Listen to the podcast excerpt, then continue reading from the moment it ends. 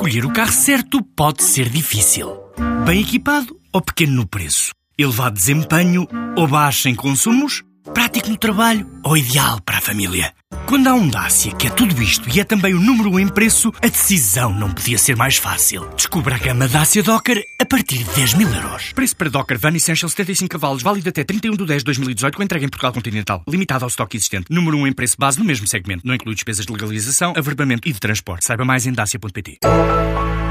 A Oli vai lançada em Cuba, o país com mais de 11 milhões de habitantes e uma posição considerada estratégica pelos 150 quilómetros de distância dos Estados Unidos, 77 do Haiti, mais 140 da Jamaica e ainda 200 quilómetros do México.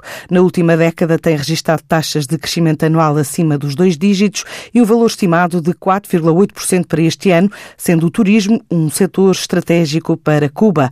Agora, a produtora portuguesa de equipamentos de casa de banho junta-se às mais de 64 empresas nacionais que já têm relações comerciais com o mercado cubano, acaba de equipar com uma solução considerada inovadora o primeiro hotel de luxo construído em Havana, revela António Oliveira, o CEO da Wally. O mais importante é o facto de estarmos eh, num, num projeto de referência e num país em mudança. Uma construção de raiz, o grande hotel Manzana Kempinski, La Havana, eh, foi um projeto de uma equipe de arquitetos italianos. O contacto com estes arquitetos foi feito através da nossa filial comercial em Itália. Portanto, neste caso, equipou os 300 espaços de banho com placa Slim, uma solução que otimiza o consumo de água. Esta é a primeira incursão da empresa em Cuba, que também diz aproveitar a boleia do bom momento da hotelaria e tem vários novos contratos em Portugal. Portugal também estamos a aproveitar o boom da hotelaria, naturalmente.